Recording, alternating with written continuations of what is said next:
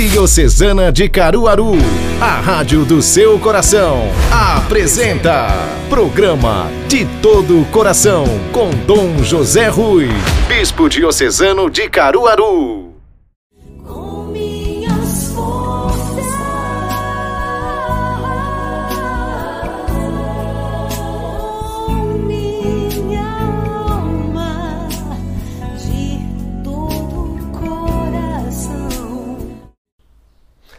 Olá, de todo o coração estamos celebrando mais um domingo de Páscoa, o terceiro desta vez.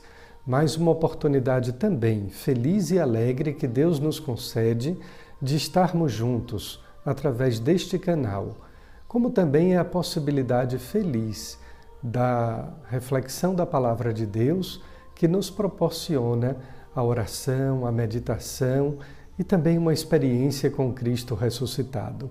Muito obrigado pela sua audiência, de todo o coração, para que deste modo nosso coração esteja ao alto e se aproxime cada vez mais do alto da cruz, onde o coração de Cristo foi aberto. Vamos lá.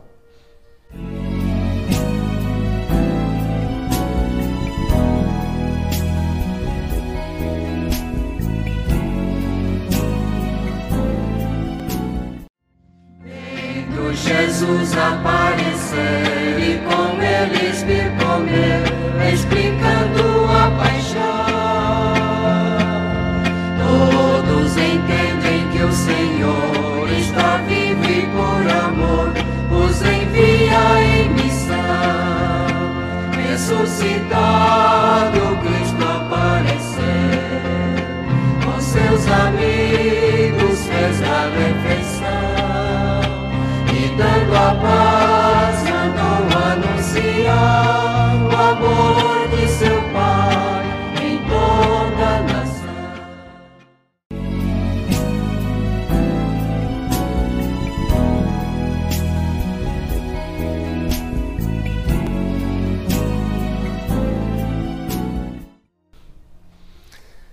Queridos irmãos e irmãs, estamos no terceiro domingo do tempo pascal.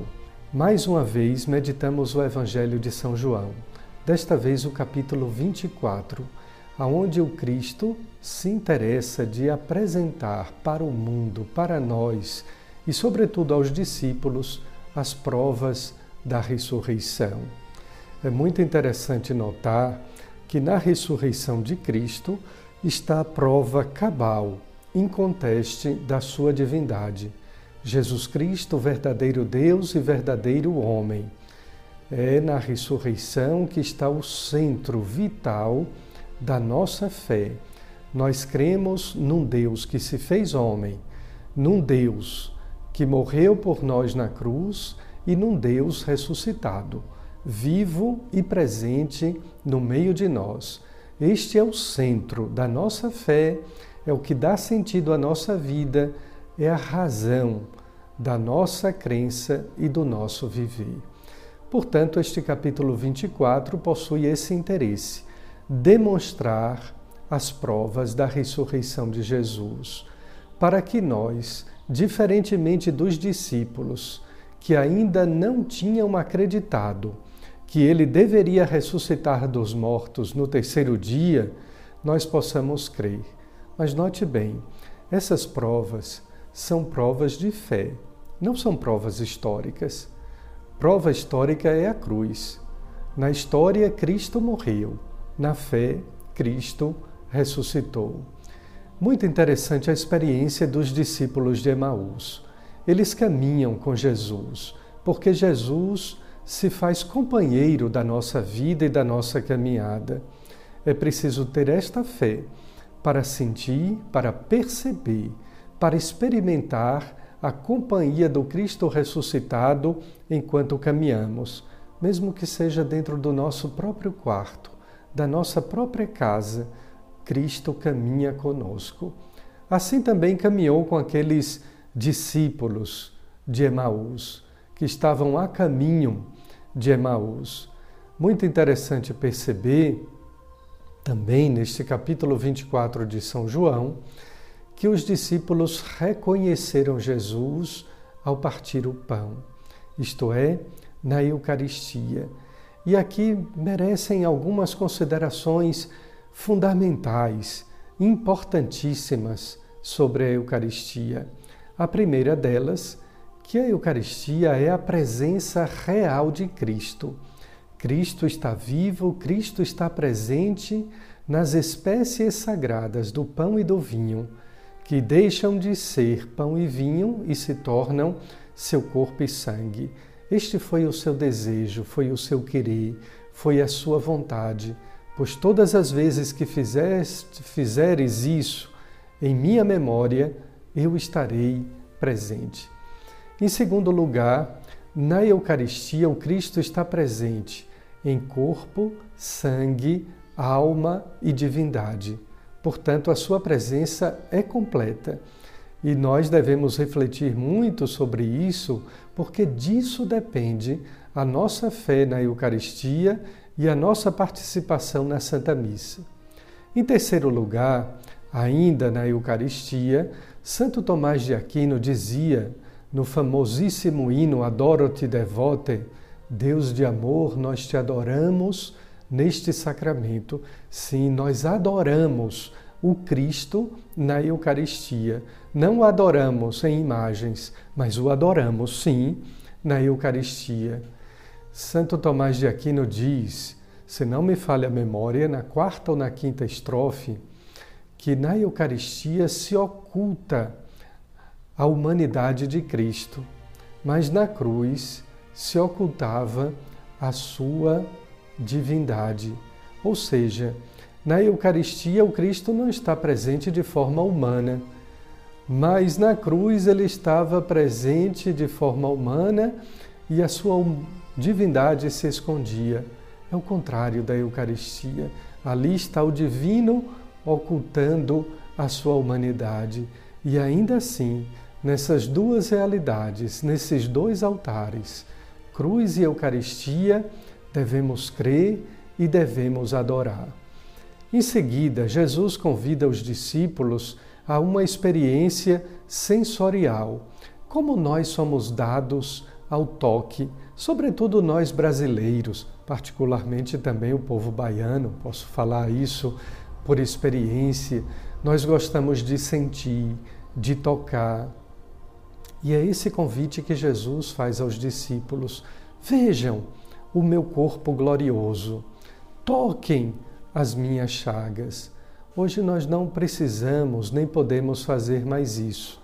No entanto, nós podemos adorá-lo em sua divindade. O seu corpo glorioso não precisava de alimento, não necessitava de comida. Ainda assim, Jesus faz aquele gesto para que os discípulos possam, de fato, compreender que ele havia ressuscitado, perceber que ele estava vivo, mesmo num corpo glorioso que não necessitava mais de alimentos.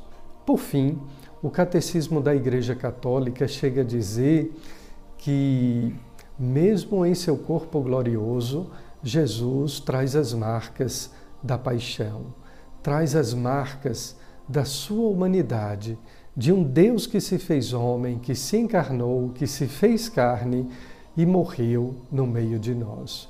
Quero concluir lembrando que tudo no corpo glorioso de Cristo está as marcas da sua paixão, inclusive também na Eucaristia e na Igreja. Que este domingo, o terceiro da Páscoa, seja para nós de fundamental importância, não apenas para nossa reflexão, mas para nossa fé, para que possamos crer amar e adorar o Cristo vivo na Eucaristia. Muito obrigado. Fique agora com aquele papo de cruz, e no tempo da Páscoa devemos também lembrar o papo de cruz e de ressurreição com a nossa amiga Lunara Aires.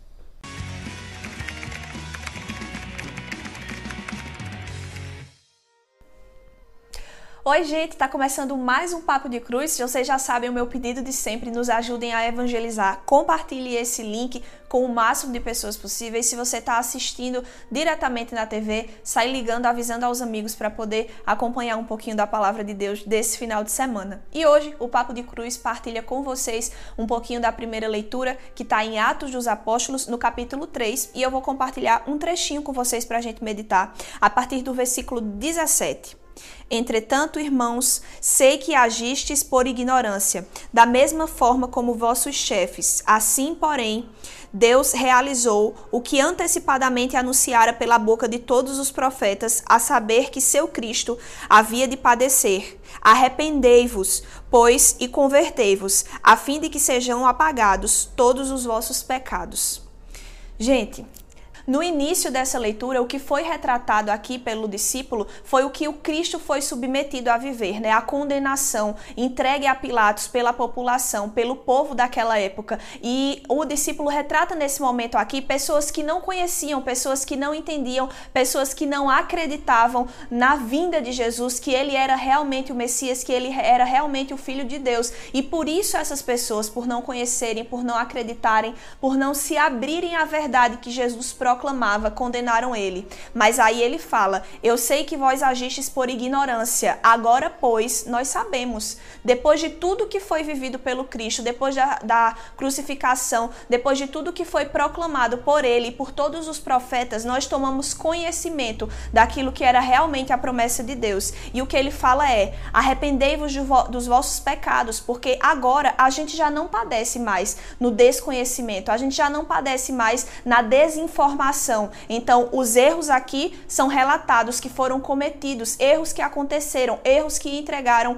o Filho do Deus vivo à cruz. E hoje nós não precisamos mais passar por isso, porque nós já temos certeza de quem é o Deus. Nós já entendemos de que nós não precisamos viver esses erros desenfreadamente. Nós sabemos que nós não padecemos no desconhecimento, porque nós entendemos o plano de Deus. Nós entendemos que nós não precisamos estar entregues ao erro e ao pecado pecado, pois existe um justificador que morreu por nós. Então, nessa leitura, nessa primeira leitura, o que eu peço que fique registrado no coração de vocês é que se a gente erra pela falta do conhecimento, se a gente erra pelo, pela pelo desalinhamento com aquilo que Deus espera por nós, espera de nós, a gente ainda tem uma segunda e uma terceira e uma quarta e uma quinta chance de acertar. Se a gente reconhecer no nosso coração que realmente Deus está disposto a se dar por nós e a nos perdoar, porque os planos dele são sempre melhores e a gente precisa aprender a reconhecer e a se enxergar e a se encaixar dentro dessa misericórdia dele, que nos perdoa, que perdoa os nossos erros, as nossas falhas e os nossos pecados. Então, por hoje é só. Eu encerro aqui o Papo de Cruz, deixando esse recado no coração de vocês. Se convertam, esqueçam os erros de vocês, caminhem junto à vontade de Deus para nossas vidas e a sua misericórdia se fará presente nos nossos dias. Então é isso. Até o próximo sábado. Tchau, tchau.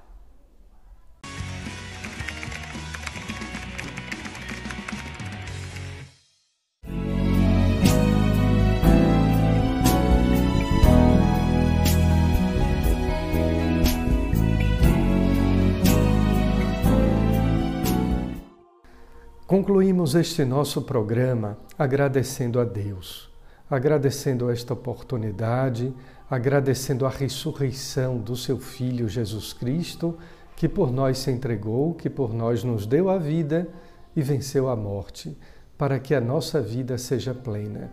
Não temos o que temer, temos o que agradecer e também temos muito a pedir. Pedir a saúde do corpo, sim como temos recorrido à intercessão e à proteção de Nossa Senhora, à saúde dos enfermos, mas pedir fé, pedir a Deus que nos dê cada vez mais a virtude da esperança, para que, crendo nele, esperando nele, possamos amá-lo cada vez mais. Que, por intercessão de Nossa Senhora, desça sobre todos vocês, vossos lares, vossas famílias, a bênção amorosa e protetora de nosso Deus, Pai, Filho e Espírito Santo. Amém. De coração, muito obrigado. Até a próxima.